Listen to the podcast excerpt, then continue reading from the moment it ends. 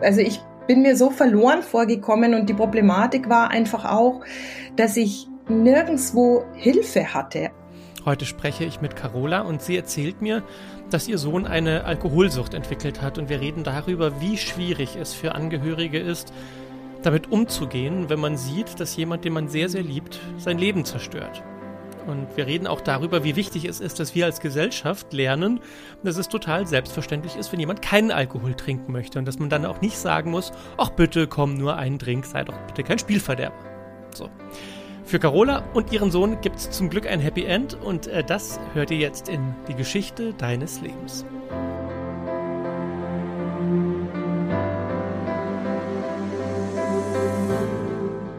Und mein heutiger Gast ist die Carola. Hallo. Hallo Emanuel. Grüß dich. Ich habe so eine schöne E-Mail von dir bekommen. Und zwar hast du mir geschrieben, dass du mich auf einem anderen Podcast gehört hast. Und da, hab, da war ich als Gast bei einem Podcast von ähm, einer gemeinsamen Freundin von uns, von der Sabrina Gander. Richtig. Und da hast du mich gehört. Erzähl mal kurz, was ging dir da durch den Kopf? Ähm, ja, es ging mir, es ging mir viel durch den Kopf, weil ich dich ja in einem anderen Kontext in Erinnerung hatte, nämlich als Filmkritiker und war dann überrascht und äh, höre ab und zu Sabrinas Podcasts und äh, war überrascht, dass du dieses äh, Storytelling machst und fand es sehr interessant und habe dann auf einer Zugfahrt aus der Schweiz zurück nach Deutschland das, ähm, den Podcast angehört von dir und ähm, also dieses Storytelling und ähm, fand es sehr, sehr interessant und dachte mir, im Grunde möchte ich gerne diese Geschichte erzählen, die ich heute zum Besten geben möchte. Das heißt, äh, wir, wir gehen gleich in Medias Res, weil du, du hast schon angedeutet, du hast etwas, worüber du sprechen möchtest, weil du findest, dass das in unserer Gesellschaft noch nicht genug Platz hat, richtig?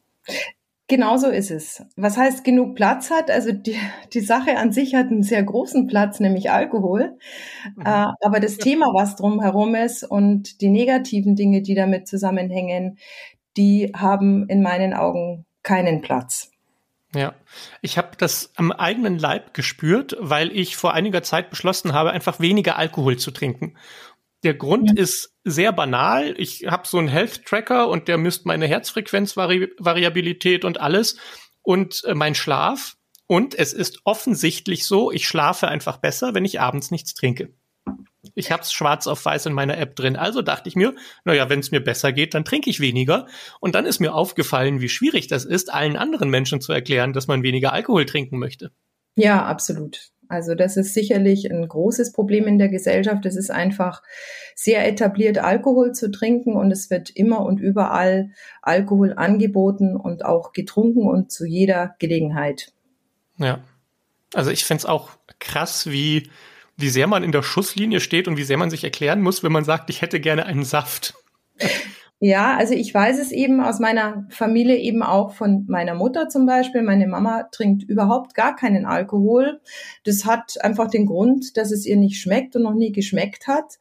Und ähm, die, äh, der Druck, der da ausgeübt wurde von seitens äh, der äh, Freunde meiner Eltern, weil meine Mutter keinen Alkohol trinkt, der war so groß, dass meine Mutter irgendwann beschlossen hat, in der großen Runde zu sagen, sie ist trockene Alkoholikerin, um nicht immer diesen Diskussionen ausgesetzt zu sein. Und ähm, ich finde das schon krass, wenn man zu solchen Mitteln greifen muss, um keinen Alkohol zu trinken. Hm. Also das ist ein krasses Beispiel dafür. Ja. Wann ist denn das Thema Alkohol zum ersten Mal in deinem Leben aufgetaucht als hoppala, das könnte ein Problem sein? Also ich bin schon relativ früh auch als Kind mit dem Thema Alkohol in Kontakt gekommen, weil ähm, meine Großmutter in meinen Augen ein Alkoholproblem hatte, was aber bis zum heutigen Tag auch unter den Tisch äh, gekehrt wurde. Und es war dann ähm, so, dass mein Sohn in der Pubertät angefangen hat, ähm, sehr, sehr viel zu trinken. Und äh, in meinen Augen äh, nicht so dieses, was ja so ähm, ja, was die Leute so als man muss, die, die, die müssen sich die Hörner abstoßen und die müssen die Grenzen ähm, ausloten, äh, wie das immer so alles genannt wird. Ähm, ich habe relativ schnell begriffen, dass es sich da um was anderes handelt, dass das ein Problem äh, werden kann und wird, wenn, wenn dem Ganzen nicht in irgendeiner Form Einhalt geboten wird. Und das kann man halt nicht, wenn man zum einen ähm, von der Familie als paranoid und äh, psychisch krank oder äh, einfach komisch äh, abgestempelt wird und wenn es von der Gesellschaft einfach auch gutiert wird. Und ähm, das fing bei meinem Sohn an, laut eigener Aussage, so mit 15, 16. Ja. Ich habe nicht ganz verstanden, wer wurde abgestempelt? Du, weil du dir Sorgen gemacht ich, hast oder dein Sohn? Ich wurde abgestempelt. Also meine Familie, die konnte das nicht begreifen, dass ich da ein Problem sehe.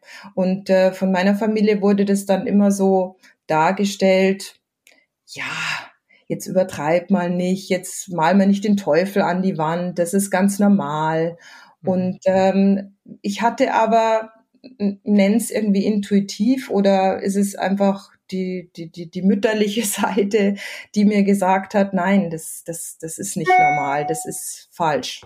Ja. Mhm.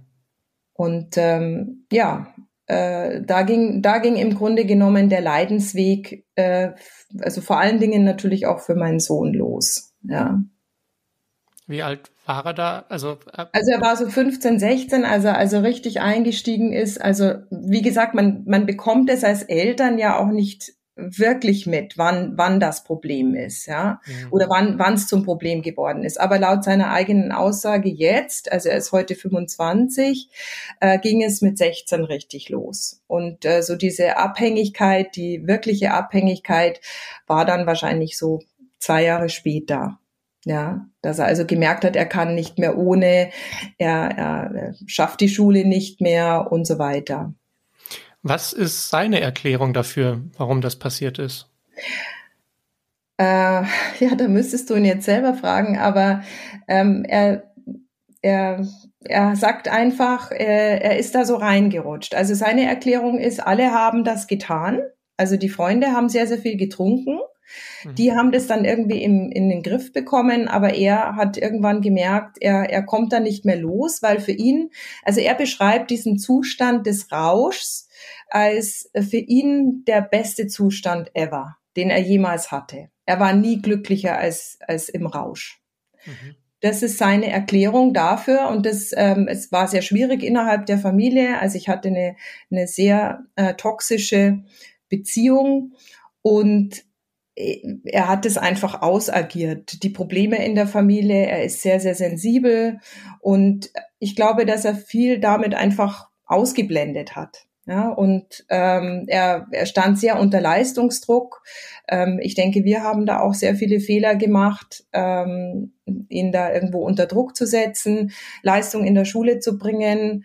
Hätte die abrufen können, rein vom Intellekt her wäre das kein Problem gewesen, aber er hat es einfach irgendwo emotional und mental überhaupt nicht gepackt. Und seine Flucht waren dann einfach der Alkohol und also das war seine Primärdroge, wie er das nennt. Und wenn er getrunken hat, dann hat er eben auch sehr viel Mari Marihuana geraucht und später hat er dann auch gekokst. Ja. Also er hat alles Mögliche ähm, sich reingepfiffen und ähm, es war wirklich äh, ganz arg zum Schluss, ja. Kann es sein, dass er damals einfach in der Depression war und Selbstmedikation betrieben hat? ja, ja, ja, ja, würde ich sagen. Also ich denke, dass das auch ähm, auch irgendwo so ein bisschen familiär ist. Also ich bin ja auch äh, jemand, der sich die Dinge immer sehr zu Herzen nimmt und ähm, der sehr oft, äh, sage ich jetzt mal, mit Ups and Downs einfach auch zu kämpfen hat. Ich habe das besser im Griff oder habe da viel mehr jetzt natürlich schon an mir arbeiten können als so ein ganz junger Mensch. Aber ich denke, ja, das war wohl auch oder ist auch ein Grund, äh, dass er meiner Ansicht nach einfach hochsensibel ist. Mhm.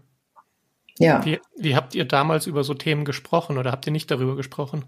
Doch, ich schon, aber äh, mein Ex-Mann wollte darüber nicht sprechen. Es war alles für ihn Humbug, alles äh, Quatsch, was ich da von mir gebe. Und diese ähm, psychologischen äh, Dinge, äh, das war für ihn einfach alles totaler Bullshit. Ja, mhm. und das ist natürlich dann sehr schwierig. Also ich hatte einfach das Gefühl, ich kämpfe da gegen Windmühlen und ähm, auch, es waren zum Beispiel Ereignisse, äh, dass mein Sohn, da war er, denke ich, schon 18, ähm, es war das Oktoberfest, ich glaube, das war das vorletzte Oktoberfest vor Corona, da, nee, nee, muss länger her sein, Entschuldigung, muss länger her sein. Äh, da hat er ähm, so viel getrunken, äh, dass sie, äh, dass äh, Freunde haben ihn mir in der Nacht vor die Tür gestellt. Mein Ex-Mann war ähm, selbst auf dem Oktoberfest und um ein Uhr morgens hatten die mir den vor die Tür gestellt und ähm, er hatte, äh, ich glaube, 2,7 oder 2,9 Promille. Und äh, ich habe sofort gemerkt, okay, da ist Gefahr in Verzug. Und ähm, der Freund, der hat uns dann in die Klinik gefahren und äh, er wurde da sofort auf der Intensivstation behandelt. Und die Ärztin hat mir dann auch ganz klar in der Nacht noch gesagt, jemand, der keinen Alkohol regelmäßig trinkt, der wäre gestorben an der Dosis. Ja, mhm. also es war eine unfassbare Promillzahl, weil die konnten das gar nicht glauben, weil mein Sohn ist sehr schlank und sehr groß und sie konnten gar nicht glauben, dass das jemand überhaupt überlebt. Und selbst da war es dann so, dass am nächsten Tag wir ins Krankenhaus gegangen sind, mein Ex-Mann und ich, und ähm, er da das auch so wegge weggelächelt hat ja, mein Ex-Mann. Und mein Sohn hat dann auch so mehr oder weniger an dem gleichen Strang gezogen ähm, wie mein Ex-Mann. Und ich, ich habe gedacht, ich, ich kann, ich, ich verstehe die Welt nicht mehr. Ich, also ich bin mir so verloren vorgekommen und die Problematik war einfach auch, dass ich nirgendswo Hilfe hatte. Also es ist ganz, ganz schwierig, weil es kann einem auch niemand sagen, also auch von Ärzteseite, wann beginnt diese Abhängigkeit, also diese wirkliche Abhängigkeit, dass die Leute nicht mehr ohne den Alkohol können. Und mhm. das war für mich eine ganz, ganz schwierige Situation, weil man hat mir von außen immer suggeriert, ich bilde mir das ein. Ich spiele das hoch. Und mein Sohn hat es natürlich nicht zugegeben, dass er ohne den Alkohol schon gar nicht mehr konnte, weil das ist ja Teil der Erkrankung. Ja. Und ich habe mich da, ich habe mich so ohnmächtig und hilflos gefühlt.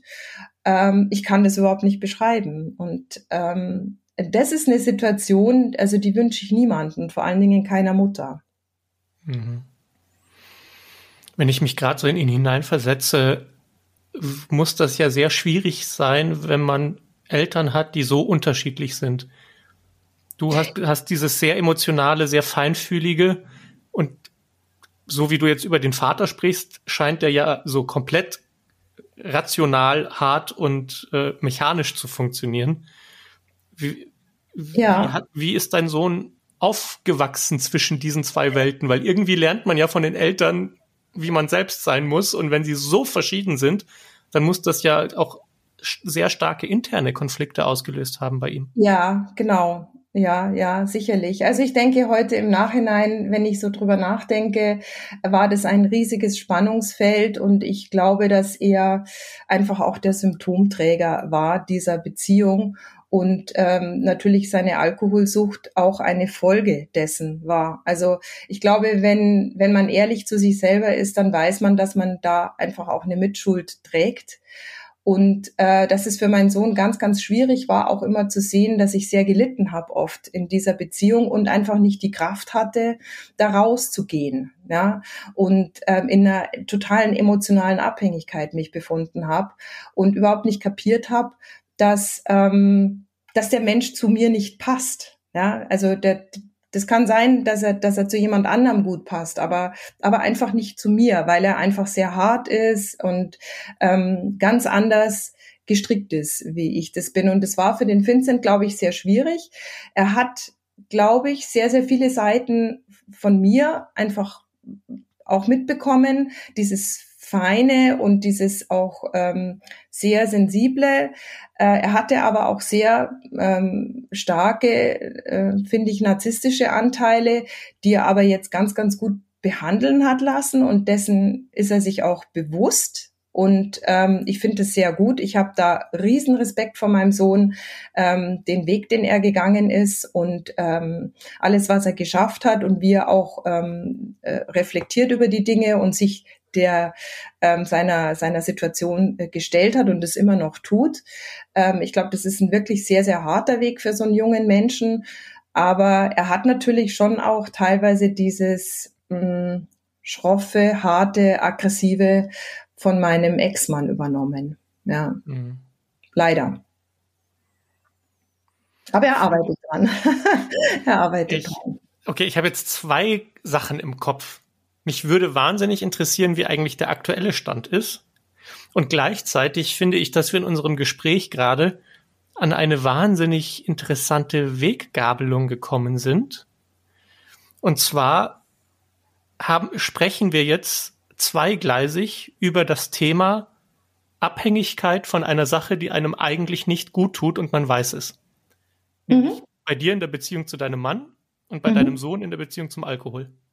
Genau, also das, äh, ich glaube, das, das, das geht, äh, das, das geht auch Hand in Hand. Ja, also Abhängigkeiten, es gibt ja unterschiedliche Abhängigkeiten. Ähm, ich glaube, Menschen sind von vielen Dingen abhängig und ähm, wollen das nicht wahrhaben.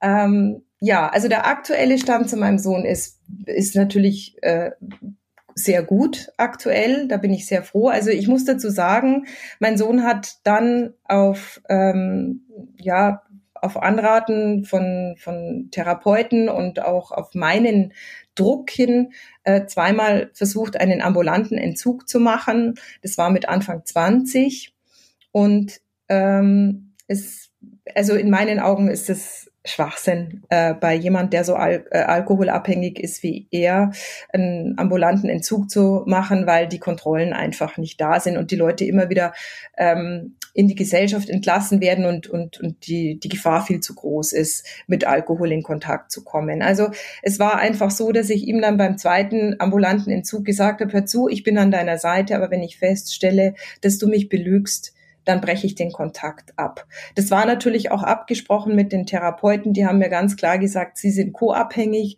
sie müssen da raus. Ja, also man, es gibt ja auch immer diesen Co-Abhängigen.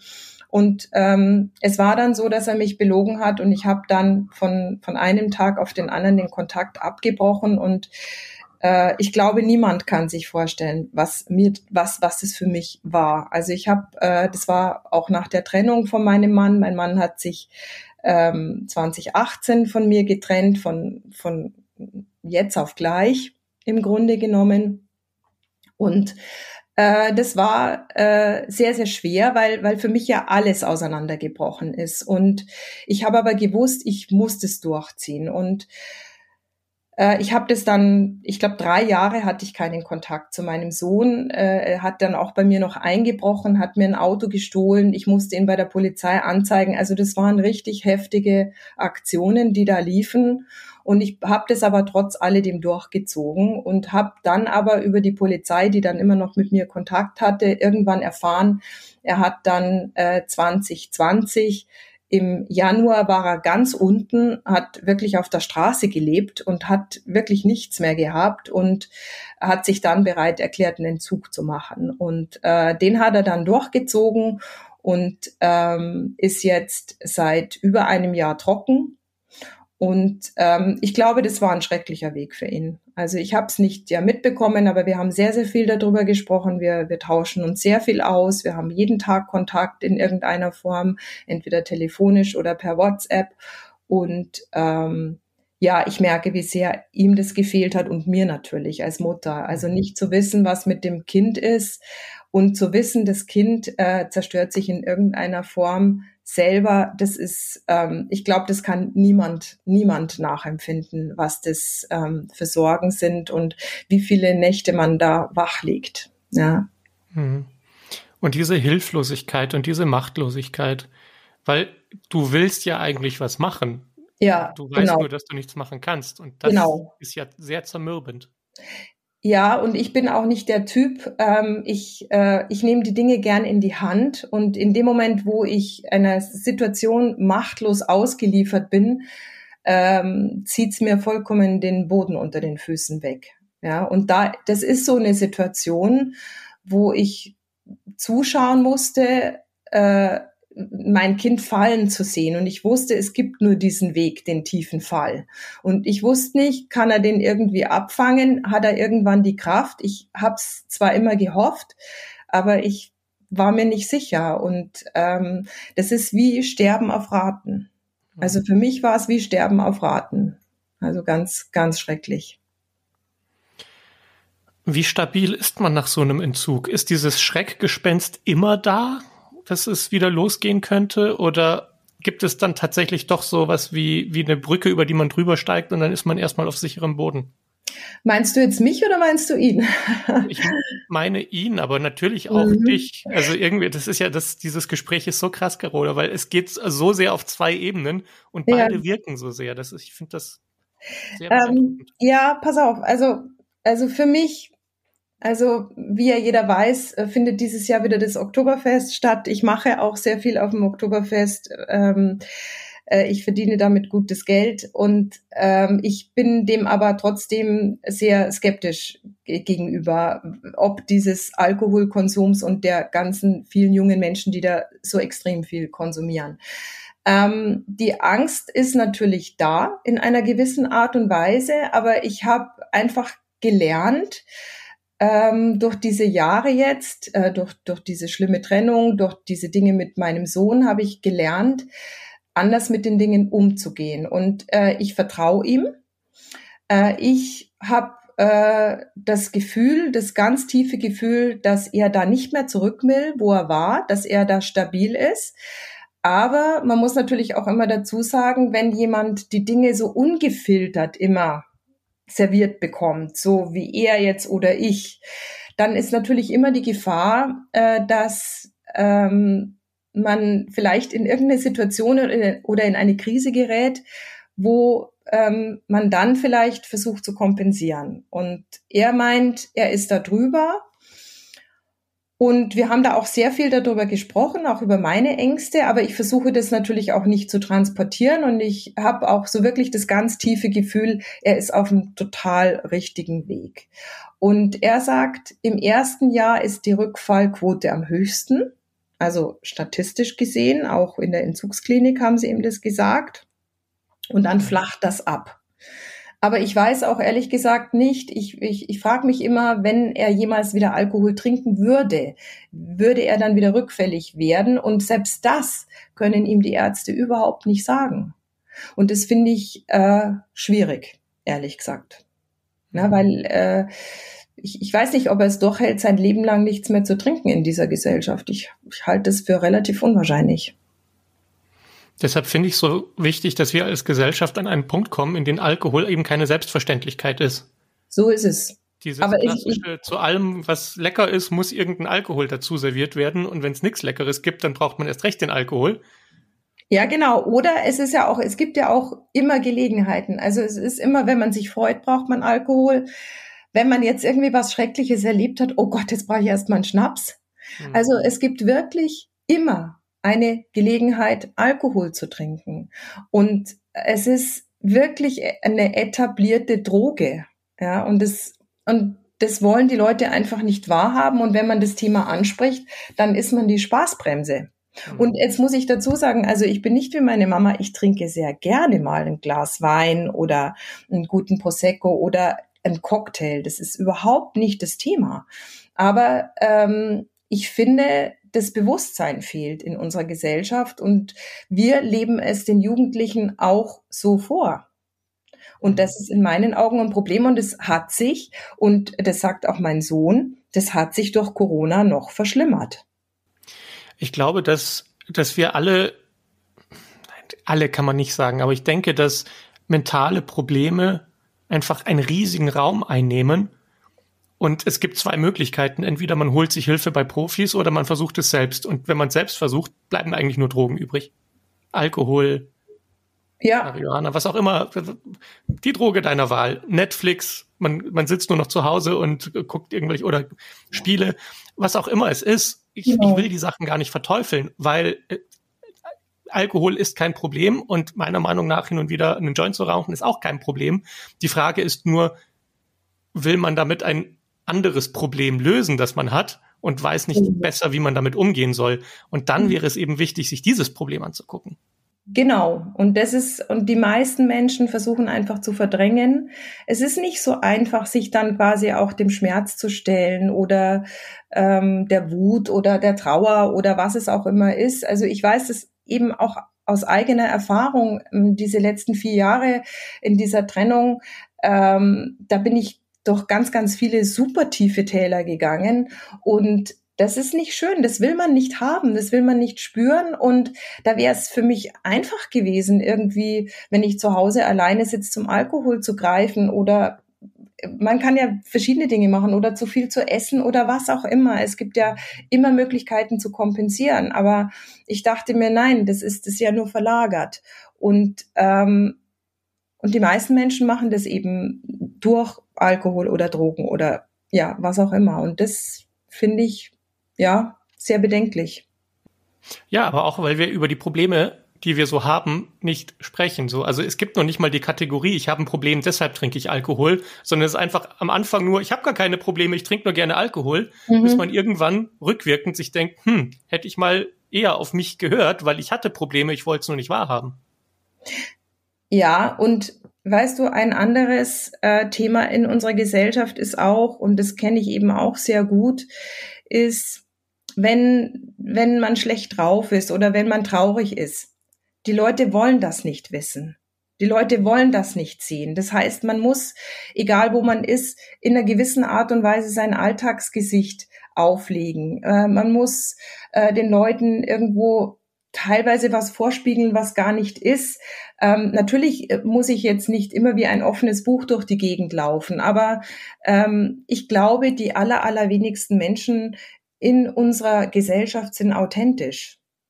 Und man kann natürlich auch mit dem Alkohol, ich meine, ich weiß das selber, wenn man abends weggeht und man trinkt dann was, man, man ist einfach entspannter und man weiß es ja auch. Ich habe mich mit dem Thema sehr auseinandergesetzt.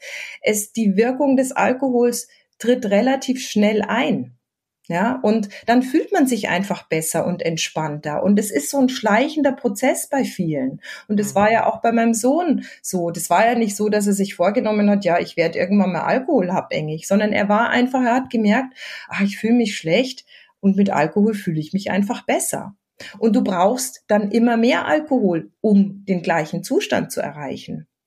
Mhm. Und das war die Problematik. Er hat zum Schluss, er hat mir das selber gesagt, er hat zum Schluss mittags schon fünf Bier getrunken gehabt, um den gleichen Effekt zu erzielen wie vor ein paar Jahren noch. Mhm. Und das ist die Problematik. Ja, dass die Leute einfach versuchen, was abzutöten, anstatt sich's anzuschauen. Ja. Wenn man sich jetzt so überlegt, okay, wie geht's jetzt weiter? Dann ist ja die Wahrheit, der man ins Gesicht sehen muss, es gibt im Leben keine Sicherheit. Also du, du kannst nicht wissen, ob er rückfällig wird, er kann nicht wissen, ob er rückfällig wird. Nein. Man muss damit leben, dass man jetzt einfach mal guckt, was passiert. Ja, gut, ich, wie gesagt, ich kann da ganz gut damit leben. Ich denke, ich könnte auch damit leben, wenn er rückfällig werden würde, weil ich glaube, er würde anders damit umgehen weil er inzwischen eine Reife hat und ähm, selbst so reflektiert ist, wie ich das kaum bei einem anderen 25-Jährigen bisher gesehen habe. Und das finde ich super. Das kann nur gut sein für sein Leben. Er denkt sehr viel über sich nach, über andere nach. Und ich glaube, dass er ja, dass er einfach auch Skills erlernt hat. Das muss man schon auch sagen, dass man ihn da sehr abgeholt hat. Er hatte wohl eine sehr, sehr gute Therapie und er ist auch in einem betreuten Wohnen und da werden sehr viele Dinge angeboten. Er hat jetzt zum Arbeiten angefangen am 1.4., ähm, was auch, was ich auch super finde, weil da geht's ja auch weiter. Ne? Also er hat das Abitur nicht geschafft, äh, zweimal durchgefallen, keine Lehre ab, äh, äh, keine Lehre beendet, alles abgebrochen und dann finde mal einen Job. Und er hat es tatsächlich geschafft, einen Job in der Versicherung zu finden. Und es war dann auch das Thema, was sage ich denn dann bei diesen Lücken im Lebenslauf? Und ich habe dann irgendwann zu meinem Sohn gesagt, hör mal, Vincent, also ich bin der Meinung, es wäre gut, du würdest einfach es so sagen, wie es war. Weil, was soll das? Irgendwann wird es rauskommen oder irgendwann wirst du dich verplappern oder was auch immer. Was macht das für einen Eindruck? Und offen damit umzugehen und zu sagen, hey, ich hatte ein Suchtproblem. Ja, ähm, das ze zeigt, glaube ich, auch eine bestimmte Stärke und eine Größe und eine Charakter, ein Charakter. Und das hat er dann auch gemacht und siehe da, er hat äh, einen Job bekommen. Mhm. Ja. Ich frage mich auch, ob wir nicht viel mehr mit unseren Fehlern offen umgehen müssen. Ich finde es immer so schade, wenn, wenn Menschen, die Fehler machen, dann auch noch öffentlich dafür verurteilt werden und sagen, so eine Entschuldigung gilt nicht und äh, ja. ist jetzt auf ewig verdammt. Ja. Das ist das kann auf die Dauer nicht gut gehen. Wir brauchen eine Gesellschaft, die sagt, du hast einen Fehler gemacht. Wow, cool, dann hast du es ja erkannt, sonst würdest du es ja nicht rückwirkend Fehler nennen. Super. Ja. Daumen hoch. Was hast du daraus gelernt? Vielleicht kann ich auch etwas lernen, wenn du mir davon erzählst. Was auch das Problem ist, ist, dass Sucht immer gleichgesetzt wird mit Schwäche. Und da muss ich ganz ehrlich sagen, das finde ich nicht. Äh, ich glaube, also ich, ich kenne einige äh, Leute, die ein Alkoholproblem haben. Und das sind in meinen Augen Leute, die sehr oft sehr sensibel sind ähm, die eine bestimmte Art haben. Äh, das soll jetzt keine Verteidigung sein, dass nur bestimmte Leute suchtkrank sind oder was auch immer, aber ähm, es ist einfach eine Krankheit. Und ich glaube, es ist wie überall, man weiß ja auch nicht genau, was abläuft im Gehirn, warum der eine schneller suchtkrank wird als der andere.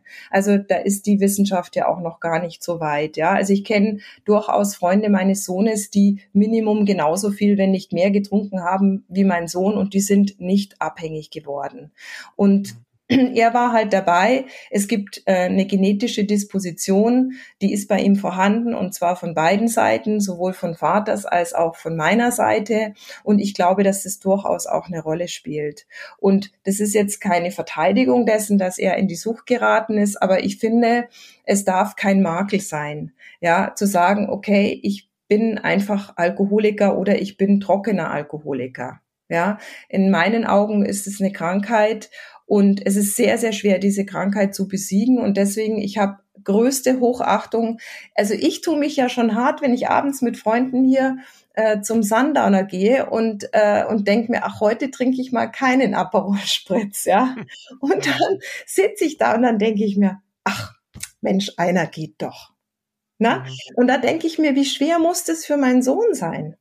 Ja, also es ist schwer, weil es ist einfach etwas, was gut schmeckt und was einem halt einfach so, ja, gut tut. Was würdest du anderen Eltern mitgeben, die uns jetzt hören und sich denken, oh je, das kommt mir bekannt vor? Also ich würde auf alle Fälle den Eltern raten, ähm, also das ganz Allerwichtigste ist, dass die Eltern an einem Strang ziehen und dass die Eltern, also wenn ein Elternteil das Gefühl hat, da läuft was in die falsche Richtung, dass es nicht abgetan wird. Also vor allen Dingen Männer, denke ich, neigen immer dazu zu sagen, na ja, wenn die Jungs mehr trinken, die müssen sich da die Hörner abstoßen. Wenn, ich glaube, eine Mutter das Gefühl hat, das ist nicht in Ordnung, das, das geht zu weit, das ist zu viel, ähm, sich auf sein eigenes Gefühl verlassen, sich nicht äh, davon abbringen lassen und vor allen Dingen mit den Kindern reden. Also ich glaube, dass äh, sehr viel auch davon abhängt, wie man in der Familie ähm, miteinander umgeht, wie man spricht und dann sich auf alle Fälle Hilfe holen. Das hatten wir getan, aber mein Ex-Mann hat das nicht äh, akzeptiert, was diese äh, Suchttherapeutin gesagt hat. Da war mein Sohn noch, bevor er 18 war. Das fand er totalen Humbug. Ähm, das, ich würde empfehlen, einfach Beratungsstellen aufzusuchen, auch mal Vorträge, auch mal äh, sich im Internet schlau machen. Wie viel ist denn gesund? Wann, an wann, was merkt man, dass das ein Kind suchtkrank ist? Einfach die Augen offen behalten und in der Familie auch offen drüber sprechen. Und natürlich, das Aller, Allerwichtigste, als gutes, äh, ein gutes Vorbild sein. Nicht zu jeder Gelegenheit Alkohol konsumieren. Ja, was Erwachsene ja tun, auch wenn die Kinder schon kleiner sind. Ja, da sitzen die Mütter dann schon ja beim Frühstück und beim Brunch und da wird da dann schon der Prosecco getrunken. Ja, also das ist, glaube ich, auch wir Erwachsene tragen auch dazu bei, dass die Kinder es als vollkommen normal erachten, dass zu jeder Tageszeit Alkohol getrunken wird. Okay, das war der eine Tipp, den du geben konntest, so nach Motto, was kann man machen, wenn man, wenn man ein Elternteil ist? Es ist also tatsächlich dieses so viel wie möglich darüber erfahren und nicht das Thema wegdrücken. Ja. Den, den anderen Tipp, den du vielleicht geben kannst, weiß ich nicht, ähm, hat mit dem Thema Kontrolle zu tun, weil einfach dieses Jahr 2018 offensichtlich sehr krass für dich war, weil du sowohl mit deinem Sohn gemerkt hast, du konntest, kannst die Situation nicht kontrollieren, du, du kannst das Leben nicht kontrollieren und du hast erzählt, dass dein Mann sich von dir getrennt hat. Wieder mhm. eine Situation, wo du komplett keine Kontrolle hattest darüber. Ja. Wie hast du gelernt, deinen Frieden damit zu schließen, keine Kontrolle zu haben? Also erstens mal durch, durch sehr viel ähm, Selbstreflexion, durch sehr viel ähm, mich mit mir beschäftigen, ähm, mein, ja, durch Therapie natürlich. Ich war auch nach der Trennung drei Monate lang in einer psychosomatischen Klinik, weil es mir komplett den Boden unter den Füßen weggezogen hat, weil ich das überhaupt nicht begreifen konnte, wie jemand das so, so machen kann, wie mein, wie mein Ex-Mann das gemacht hat. Das war für mich einfach unvorstellbar, nach 28 Jahren einfach sich so zu verabschieden und einfach nicht mehr wiederzukommen. Ähm, und auch, ich glaube, also das Erlebnis an sich ähm, war es auch, was mich so total zu Fall gebracht hat. Und ich denke, manchmal muss man wirklich ganz, ganz runterfallen, um an diesen ganz, ganz tiefen, verwurzelten Schmerz dran zu kommen, um dann zu begreifen, im Grunde habe ich gar nichts unter Kontrolle. Ähm, weil, also was, ich habe mich selber unter Kontrolle, aber die anderen nicht. Und das war für mich so ein einschneidendes Erlebnis, dass ich glaube ich, ähm, damit heute viel besser umgehen kann. Es gibt immer noch Dinge, die ich ganz gerne irgendwie unter Kontrolle habe. Ich denke, das ist auch eine Typ, äh, Typsache. Ähm, aber keine Menschen. Also das, das glaube ich. Aber sich selbst unter Kontrolle zu haben, ist doch auch nur eine Illusion. Also ja, natürlich hat man nicht die Kontrolle über andere Menschen, aber zu glauben, man hätte die Kontrolle über sich selbst, das stimmt doch auch nicht. Nee, Nee, das stimmt. Ja, das wäre schön, wenn man das immer hätte, Emanuel. Ja.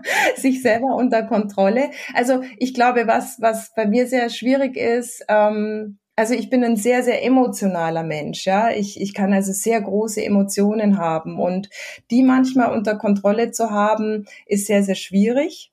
Ähm, was ich sehr gut kontrollieren kann, ist Wut, denn die habe ich nämlich nicht.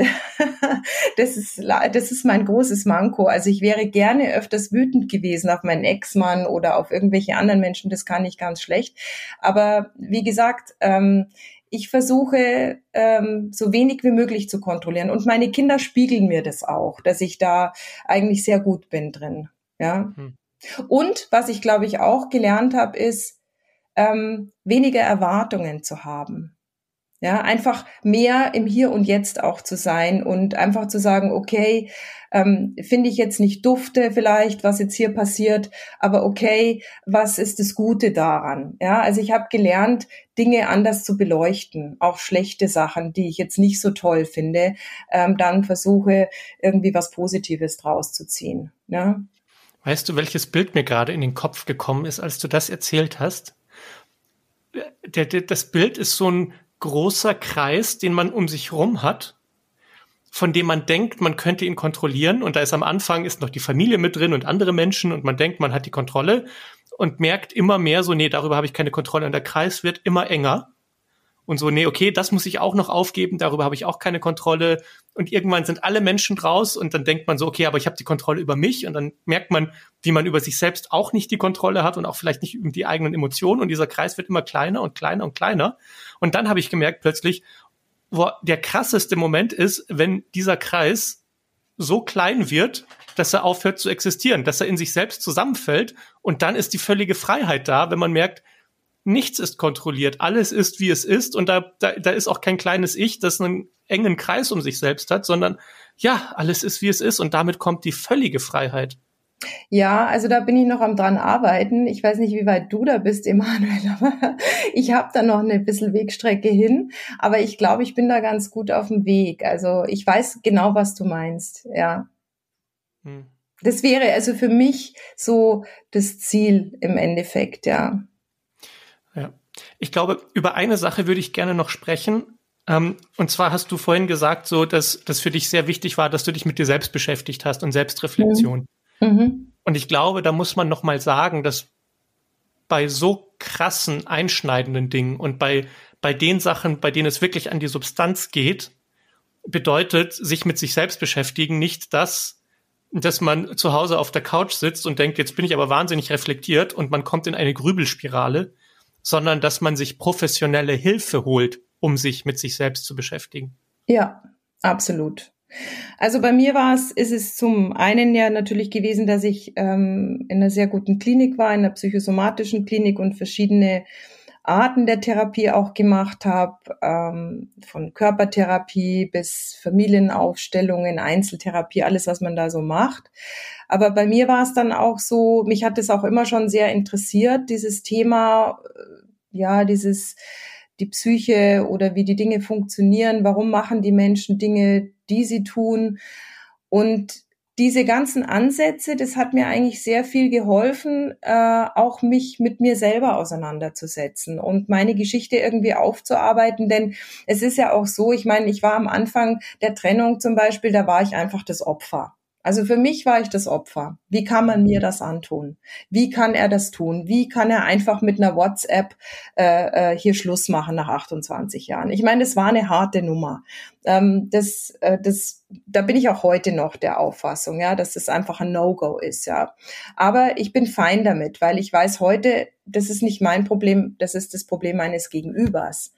Aber äh, was natürlich auch ein Punkt ist, was ich gemerkt habe, ist, dass es für mich natürlich mh, hm, sehr schwierig ist, dadurch auch Nähe zuzulassen oder äh, Menschen zu vertrauen. Ist ganz klar, wenn man solche Dinge erlebt hat wie ich, ist es ganz, ganz schwierig.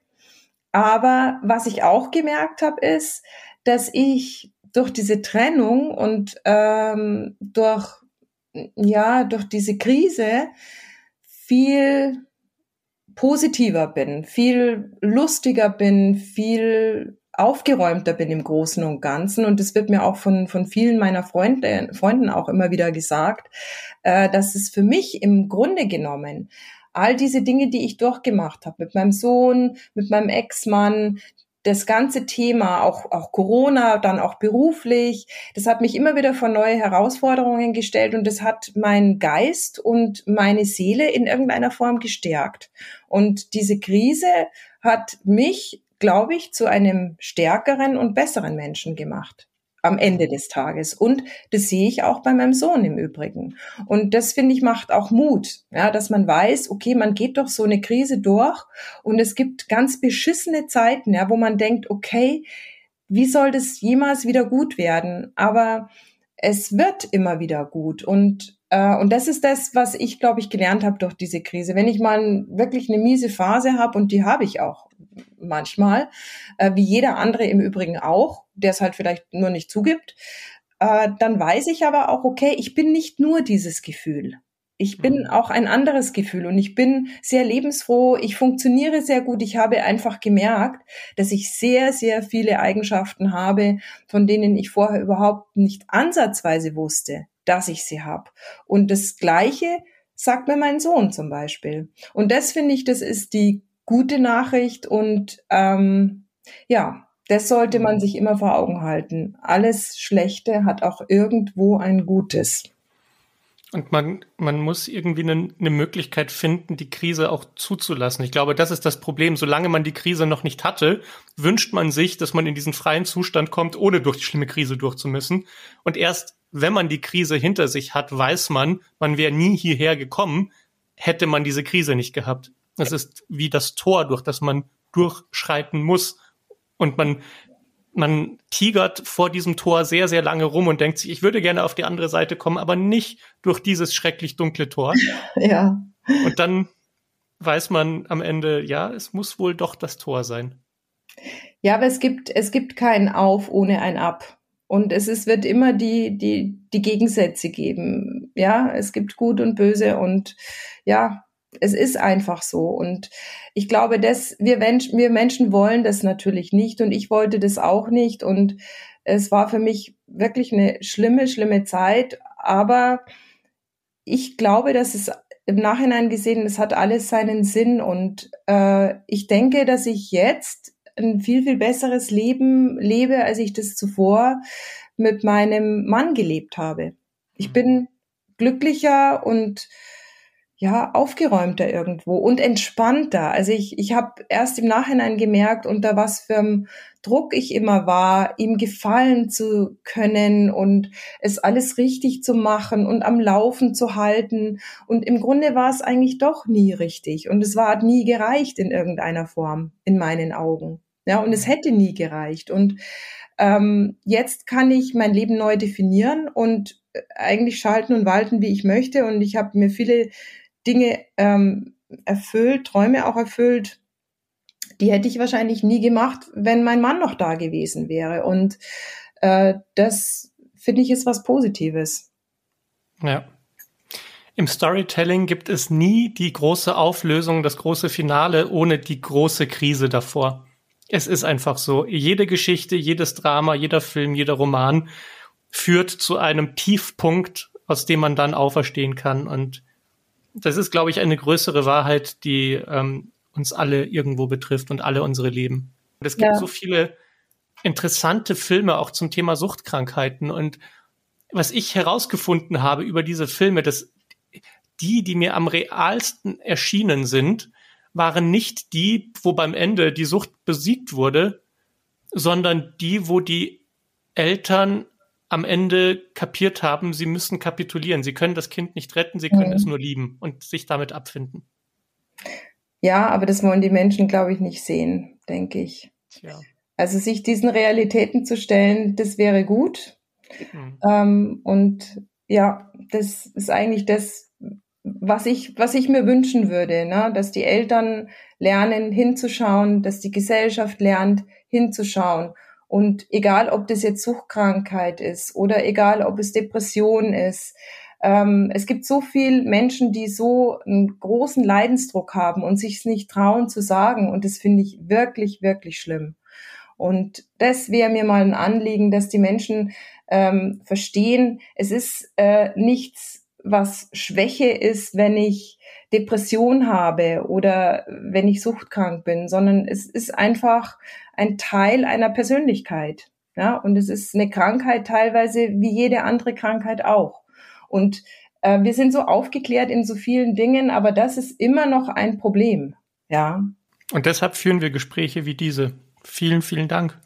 Sehr dass gerne. Du so offen warst. Das ist, Danke. Ich wünsche mir jetzt auch zum Abschluss zwei Sachen. Die Sache eins, die ich mir wünsche, ist, dass du deine Wut findest, weil ich kann dir nicht glauben, dass du keine Wut hast. Die ist irgendwo, du musst sie nur finden. Ja, das, ich, ich, ich, ich suche noch, ich werde es dir berichten, wenn ich sie gefunden Und da habe. Ist die große Kraft, die dann dahinter steckt, wenn das ja. erstmal entfesselt wird.